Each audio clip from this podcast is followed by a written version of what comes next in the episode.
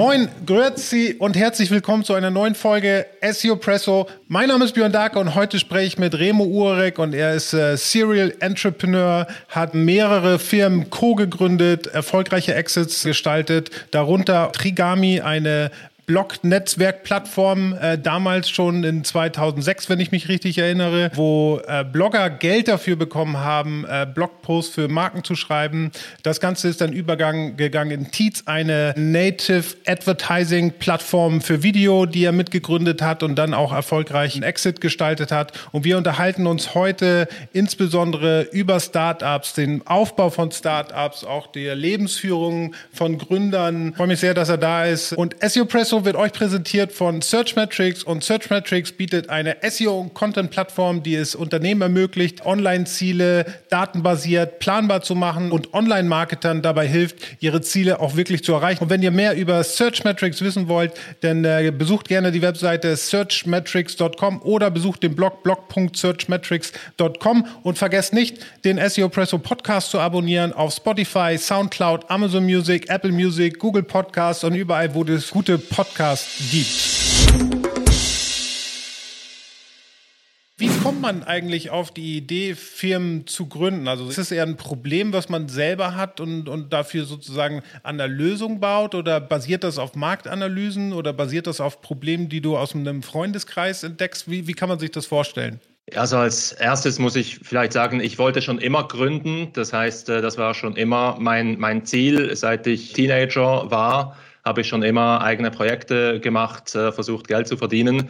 Das heißt, ich denke, es ist sicher eine Typenfrage, ob man überhaupt äh, starten will. Für mich äh, der beste Weg ist immer etwas, das mich selber interessiert hat, das mich selber fasziniert hat. Zum Beispiel im 2006 eben habe ich begonnen, einen eigenen Blog zu schreiben, habe dann zum Beispiel als OpenBC zu Xing den, die Namensänderung gemacht hat war ich der Blogger, der das äh, schon vorab quasi recherchiert und veröffentlicht hat. Und das ging dann so durch die Blogosphäre, dass ich gesehen habe, wow, Blogs können wirklich einen riesen Einfluss haben. Äh, durch, die gut, durch die guten Rankings bei Google und so weiter, aber auch einfach durch die virale Aktivität. Und das hat mich dann äh, motiviert quasi oder inspiriert, dann quasi eben im Social-Media-Bereich, im Blogger-Bereich ein Unternehmen aufzubauen. Und eben ein anderer guter Weg, wie du auch sagst, ist sicher, wenn man ein eigenes Problem löst. Äh, das habe ich auch schon sehr oft bei Projekten gemacht, weil die Chance ist sehr, sehr groß, wenn du selber ein Problem hast, dass dann Tausende und Zehntausende andere logischerweise dasselbe Problem haben.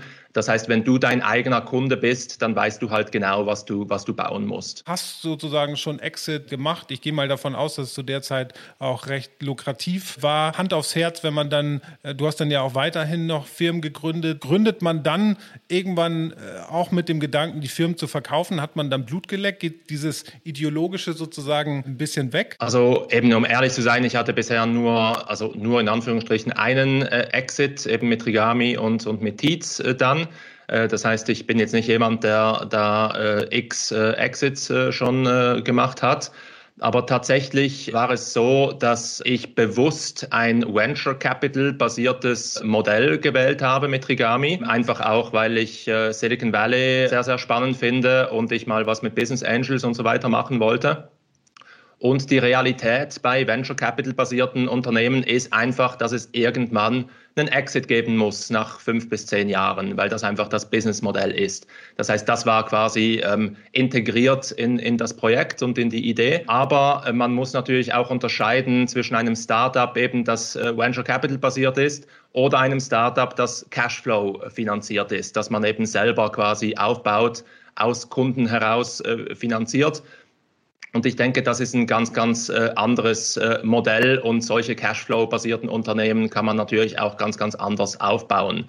Aber was ich auch sagen muss, ich habe während 15 Jahren Unternehmertum sicher 15 Projekte aufgebaut und wahrscheinlich waren davon 12 oder sogar 14 mittelmäßig bis gar nicht erfolgreich. Von, von daher muss man halt schon äh, einige Male probieren, bis man, bis man halt mal die richtige Mischung findet.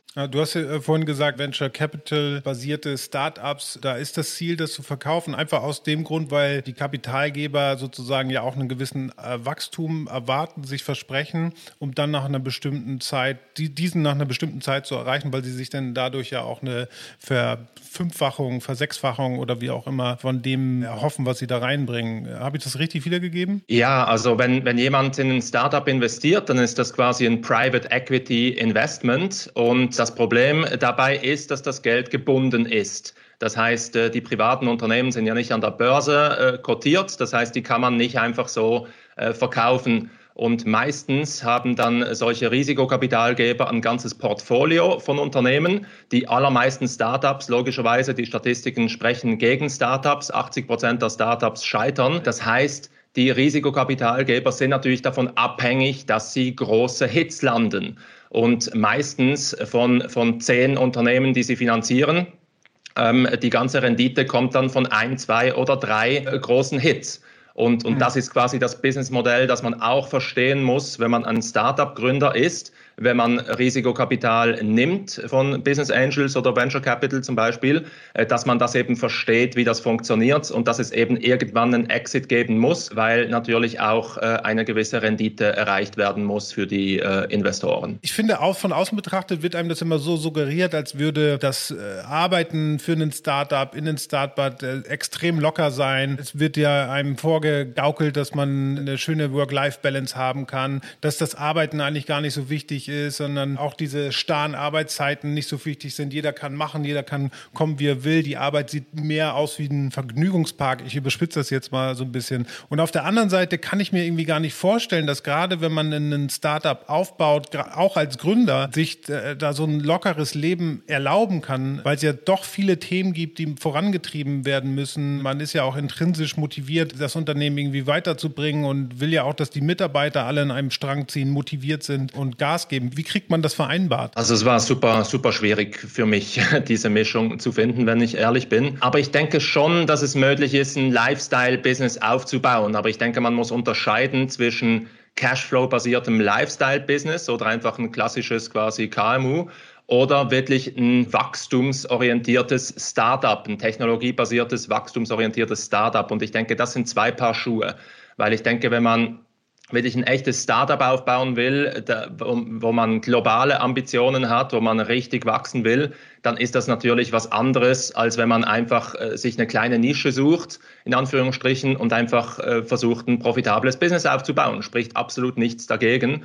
Und mittlerweile bin ich äh, in einer Position, wo ich eher sagen würde, ich würde jetzt selber kein Startup mehr gründen, weil das einfach quasi alles oder nichts ist, äh, sondern ich würde eher, wenn ich was machen würde, auf die konservativere Schiene, auf die Cashflow-basierte Schiene gehen. Aber ich denke, es ist auch logischerweise eine Typenfrage.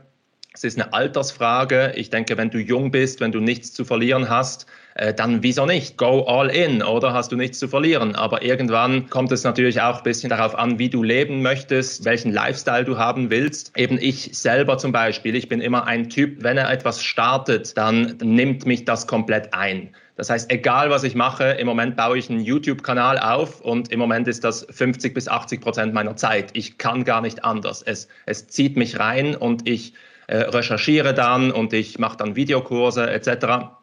Ich kann gar nicht anders.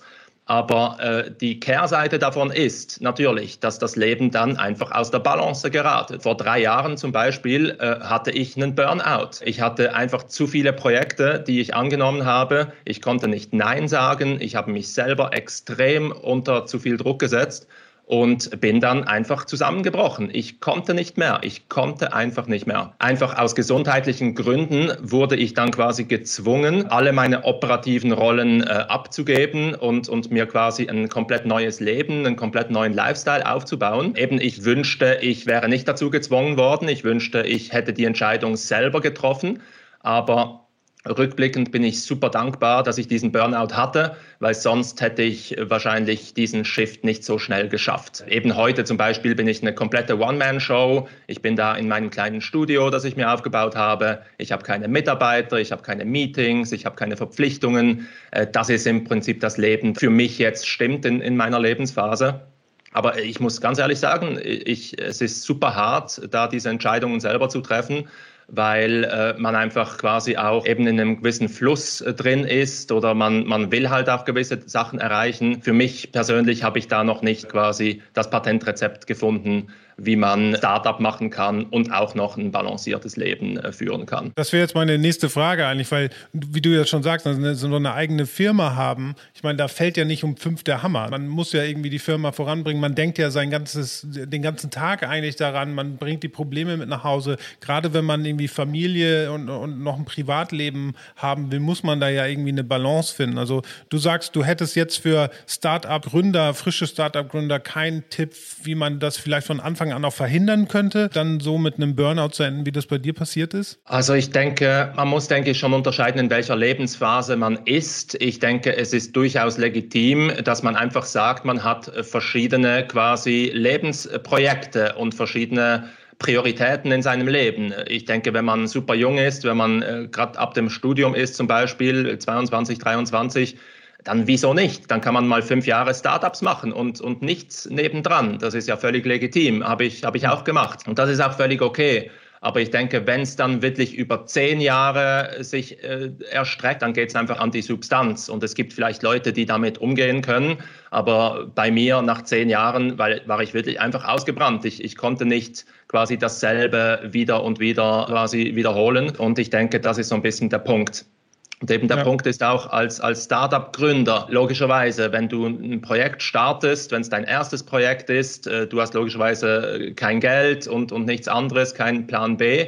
Das heißt, es ist auch völlig logisch, dass dich das Projekt 24 Stunden am Tag, sieben Tage die Woche beschäftigt und dass du das auch aus äh, finanziellen und anderen Gründen einfach erfolgreich machen willst und erfolgreich machen musst. Das heißt, ich denke, da spricht nichts dagegen. Man muss nicht von Anfang an eine perfekte Balance haben, aber ich denke, es ist wichtig, dass man immer wieder einen Schritt zurücktritt und sich einfach fragt, ist es das Leben, das ich jetzt lebe, ist es das, was ich wirklich will? Dass man dann eben auch fähig ist, die harten Entscheidungen zu treffen und vielleicht auch mal einen Shift äh, dann zu machen. Wie du ja schon beschreibst, ne, das ist ja auch das, was ich äh, sozusagen als Eindruck habe, als Founder, als Gründer ist man ja auch ständig unter Strom. Gerade wenn du halt auch viel Geld einsammelst von Investoren. Manche äh, verpfänden auch Haus und Boot und Hof, um sozusagen die Firma mitzufinanzieren. Wie gesagt, andere kriegen dann von Investoren Riesengeld. Man muss dann jedes Quartal abliefern, man muss für Growth sorgen, weil das die Investoren auch, auch erwarten. Man ist also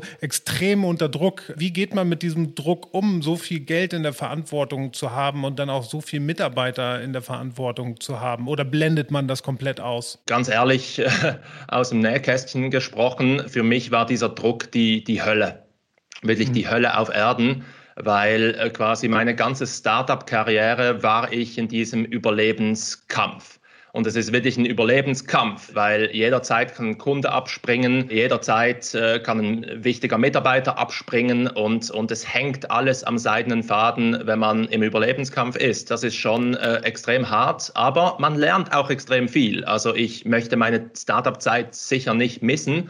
Ich habe das Gefühl, in diesen 10, äh, 15 Jahren habe ich extrem viel gelernt, extrem viel Lebenserfahrung gesammelt, quasi alles auf die harte Tour, aber äh, dafür auch wirklich schnell gelernt und, und viele Fortschritte gemacht. Aber dieser Druck kostet auch einfach sehr viel Energie und vor allem sehr viel psychologische Energie, weil eben äh, sobald man mal negativ ist oder irgendwie die Runrate zu Ende geht, dass man bald irgendwie kein Geld hat. Wir waren mehrmals an dem Punkt, ich und mein Co-Founder Alain, wir haben mehrmals komplett äh, monatelang auf Lohn verzichten müssen, damit wir äh, die Löhne der anderen Mitarbeiter bezahlen können. Und das war für uns absolut selbstverständlich, dass wir das machen. Aber äh, das macht es natürlich nicht besser, wenn man dann plötzlich, wenn man sowieso schon wenig Geld hat und dann muss man plötzlich äh, quasi mit Null Lohn über die Runden kommen. Das heißt, das sind dann natürlich schon die Situationen, die dann richtig äh, an die Substanz gehen. Was rätst du Gründern sozusagen frühzeitig auch schon in Investitionen zu machen, um sich einen Lohn zu sichern, um sich verschiedene Einkunftsmodelle anzuschauen und da äh, zu sichern, dass da Geld reinkommt für die auch das private Leben? Ja, das ist eine riesige Herausforderung als, als Unternehmer, weil logischerweise ist in den allermeisten Fällen äh, fast 100 Prozent des gesamten äh, Privatvermögens ist quasi in der eigenen Firma gebunden. Das ist ein riesiges Problem, weil man ist null diversifiziert. Wenn was mit der Firma passiert, quasi steht das gesamte Privatvermögen auf dem Spiel. Und was ich hier empfehle, ähm, ist, dass man halt, sobald es das Unternehmen erlaubt, dass man sich dann halt wirklich irgendwann mal ab einem Punkt einen marktgerechten Lohn auszahlt, damit man dann wirklich auch beginnen kann, um Ersparnisse aufzubauen und um quasi äh, sein Vermögen zu diversifizieren. Aber das kann man natürlich nicht vom Tag eins machen. Wir, wir haben auch von, von Beginn weg, wir haben uns absolute quasi Praktikantenlöhne ausbezahlt, jahrelang. Was aber der Vorteil hier ist, dass man halt die richtigen Gewohnheiten aufbaut. Wir haben gelernt, einfach super günstig zu leben, alle Hacks äh, quasi äh, verinnerlichen, die man verinnerlichen kann. Und das ist ein Riesenvorteil, weil ich habe jetzt heute, äh, über zehn Jahre später, habe ich immer noch einen ähnlich tiefen Lifestyle, wie ich damals quasi gezwungenermaßen äh, aufbauen musste. Und das hilft mir jetzt einfach für mein ganzes Leben, hier quasi nicht zu viel zu konsumieren und so weiter. Aber mhm. eben das ist das, was ich empfehlen würde, sobald es das Unternehmen erlaubt, sich einen Lohn auszuzahlen, sparen und extern investieren. Aber dann, sobald das Unternehmen größer wird, hat man dann vielleicht die Möglichkeit, einen kleinen Teil, eine Minderheit zum Beispiel zu verkaufen am Unternehmen, an, an einen strategischen Investor, äh, der absolut minderheitsbeteiligt ist, aber wo man dann einfach einen Teil quasi vom Tisch nehmen kann, damit man sich keine Ahnung, ein Haus kaufen kann oder einfach mal ein bisschen äh, Verschnaufspause hat äh, finanziell. Das würde ich empfehlen. Das habe ich auch gemacht, weil äh, unsere ganze Journey bei Trigami ging über zehn Jahre von Gründung bis Exit. Und logischerweise ähm, hat man dann immer Hintergedanken, was ist, wenn es doch nicht klappt, was ist, wenn, wenn das Wachstum irgendwann nicht mehr da ist und so weiter. Das heißt, irgendwann nach sechs, sieben Jahren hatten wir die Möglichkeit, einen kleinen Teil quasi äh, zu verkaufen und einfach das Risiko zu, zu diversifizieren. Das hat sehr viel gebracht psychologisch. Was ich auch empfehlen würde, ist einfach sich eben schon sehr früh mit Personal Finance quasi auseinanderzusetzen, damit man äh, schon früh mit wenig Geld lernt zu investieren, weil wenn man erst nach dem Exit sich Gedanken macht, ja, wo könnte ich überhaupt investieren, dann ist einfach, äh, ja, dann macht man Fehler mit, mit viel Geld, macht potenziell wirklich schlechte Entscheidungen. Das heißt, ich würde schon sehr, sehr früh, schon während der Startup-Zeit versuchen zu lernen, wie kann man investieren, Real Estate oder Aktien oder was auch immer einen interessiert, dass man das schon früh startet mit wenig Geld, damit man die Fehler mit wenig Geld macht weil sobald der erste Exit kommt, muss man eigentlich ready sein, um mit größeren äh, Beträgen quasi investieren zu können. Lass uns das Thema schnell wechseln. Ähm, lass uns mal über Produktentwicklung sprechen, weil ähm, gerade als Gründer ist man ja am Anfang alleine. Du hast ja gerade gesagt, du und dein Co-Gründer Alain. Das heißt, man ist alleine, man arbeitet am Produkt selber, bevor man sozusagen Go-to-Market erreicht. Hat man viel Blut und Schweiß in das Produkt selber gesteckt. Und ähm, für mich mal interessant zu wissen, weil man muss ja auch irgendwann man eine Balance finden zwischen der Vision, die man hat, hey, das Produkt muss so und so sein, weil das für die Kunden am besten ist, bis hin zu, ähm, was ist jetzt eigentlich nice to have und must have, um überhaupt in den Markt einzudringen. Wie kriegt man das unter einen Hut? Ich denke, es ist super wichtig, dass man die richtigen äh, Prinzipien und den richtigen Mindset hat äh, bei, bei der ganzen Sache. Das heißt, für mich selber, ich bin ein sehr ungeduldiger Mensch und, und das war ein riesiger Vorteil äh, für mich als Startup-Gründer weil ich kann mir nicht vorstellen, zwei Jahre im stillen Kämmerlein quasi ein Produkt zu entwickeln und, und erst dann an den Markt zu gehen. Das heißt, es ist super wichtig, dass man schon so früh wie möglich äh, an den Markt geht und wirklich das Feedback von den Kunden äh, quasi bekommt und nicht nur das Feedback im Sinne, würdest du das Produkt kaufen, sondern wirklich im Sinne von, hey, ich habe hier ein Produkt und willst du das kaufen? Willst du mir Geld geben dafür? Weil das ist der einzige Test. Ist der einzige Test, der zählt. Und mhm. es gibt da zwei sehr, sehr gute Zitate, die ich mir immer wieder vor Augen führe. Äh, das erste ist von Reid Hoffman, der Gründer von LinkedIn. Er sagt, äh, if you're not embarrassed by the first version of your product, you launched too late. Äh, das heißt, quasi, du musst wirklich so früh wie möglich mit der absoluten Version 1 schon live gehen, auch wenn es halt möglicherweise zu früh ist. Und das Zweite ist, dass ich mir immer vor Augen führe, ist, Der Startup Incubator Y Combinator sagt immer zwei Dinge. Sie sagen, build something people want. Das heißt, du musst wirklich bedürfnisgerecht äh, das bauen, was die Leute wirklich wollen. Und zweitens, talk to your users. Das ist im Prinzip der wichtigste Job für, für Startup-Founder. Das heißt, auf der einen Seite musst du wirklich direkt mit den, mit den Endkunden sprechen und nicht nur sprechen, sondern ihnen direkt das Produkt vorab schon verkaufen.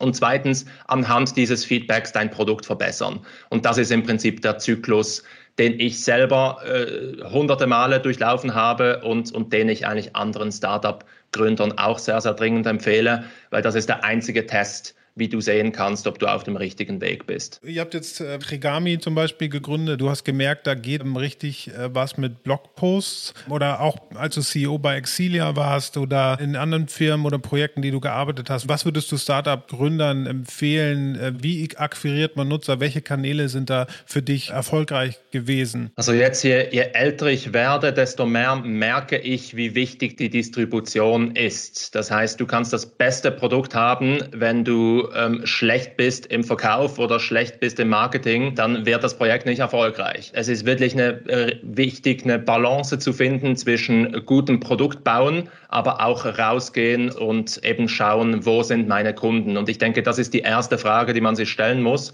Wer sind meine potenziellen Kunden und wo halten sich diese auf? Und ich denke, das ist individuell für, für jedes Projekt. Für uns zum Beispiel bei Trigami, wir haben unsere Blogpartner, unsere Blogger, haben wir über Google AdWords äh, quasi reingeholt, weil wir wussten, viele Blogger monetarisieren mit Google AdSense. Und wenn wir dann sagen können, hey, du kannst dich hier anschließen bei uns und Geld verdienen mit, mit Bloggen, dann war unsere Werbung direkt auf ihrem Blog und, und das war ein No-Brainer für uns.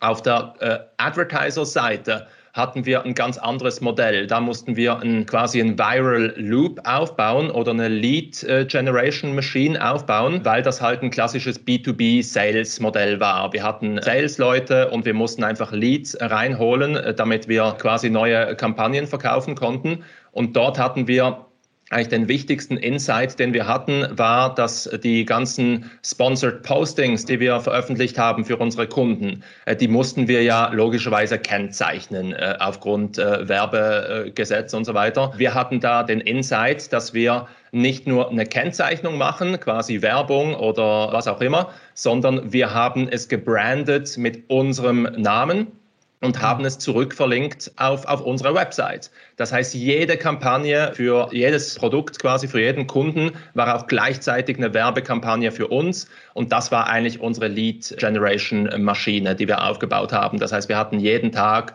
irgendwie fünf Leads von äh, potenziell interessierten Unternehmen und konnten so quasi, mussten nie irgendwie äh, Cold Sales machen.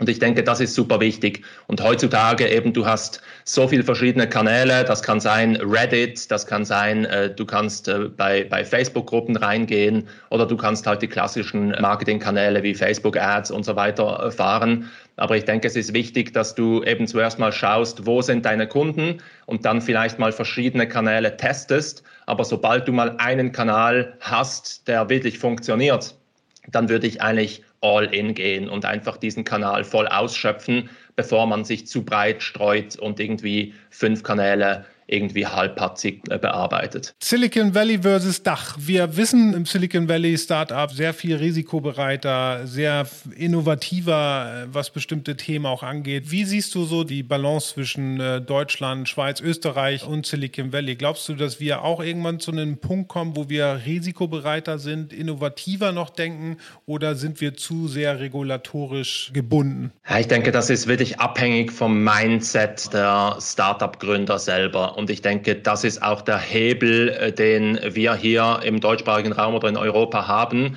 Äh, ich denke, wir müssen gar nicht irgendwie schauen, was macht die Politik oder keine Ahnung, ist alles irrelevant. Relevant ist nur unser eigener Mindset. Und, und was ich einfach sagen kann von mir selber, äh, kritisch äh, hinterfragt, mein Mindset war immer zu lokal, zu klein, irgendwie zu wenig groß einfach. Und ich denke, das ist einfach der große Unterschied zu Orten wie, wie Silicon Valley, weil einfach erstens mal der Binnenmarkt ist einfach schon mal riesig dort. Das heißt, die müssen gar nicht äh, zwingend international denken. Und hier im deutschsprachigen Raum, wir denken als allererstes einfach mal, ja, lass uns mal einfach mal Dach machen. Das ist schon groß genug mit 100 Millionen Leuten und so weiter.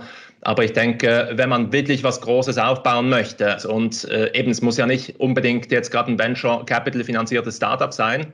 Es kann einfach eine kleine Nische sein. Es kann ein kleines SaaS-Produkt oder irgendwas sein. Aber ich denke, es ist einfach wichtig, dass man sich eine ganz kleine Nische sucht, die dann aber global abdeckt. Ich denke, das, das wird so der Goldstandard sein, um Internet-Businesses oder einfach um technologiebasierte Businesses aufzubauen. Und ich denke, was es hier einfach braucht, ist Leute, die das verstehen und die das von Anfang an äh, so machen. Das heißt, ich habe dann eigentlich zu Beginn habe ich sogar begonnen auf Deutsch zu bloggen, habe dann aber nach zwei Jahren gemerkt, wow, äh, die, die Welt spricht gar nicht Deutsch. Also seit seither, seit zwölf Jahren blogge ich und kommuniziere ich komplett auf Englisch und habe diesen Mindset-Shift eigentlich für mich persönlich gemacht und alles, was ich jetzt mache, jedes Projekt ist, ist vom Tag eins, ist, ist global. Ich denke gar nicht an Europa. Für mich gibt es einfach eine Welt, irgendwie sieben Milliarden Menschen. Und, und ich denke, das ist der Mindset, den wir hier aufbauen müssen. Super.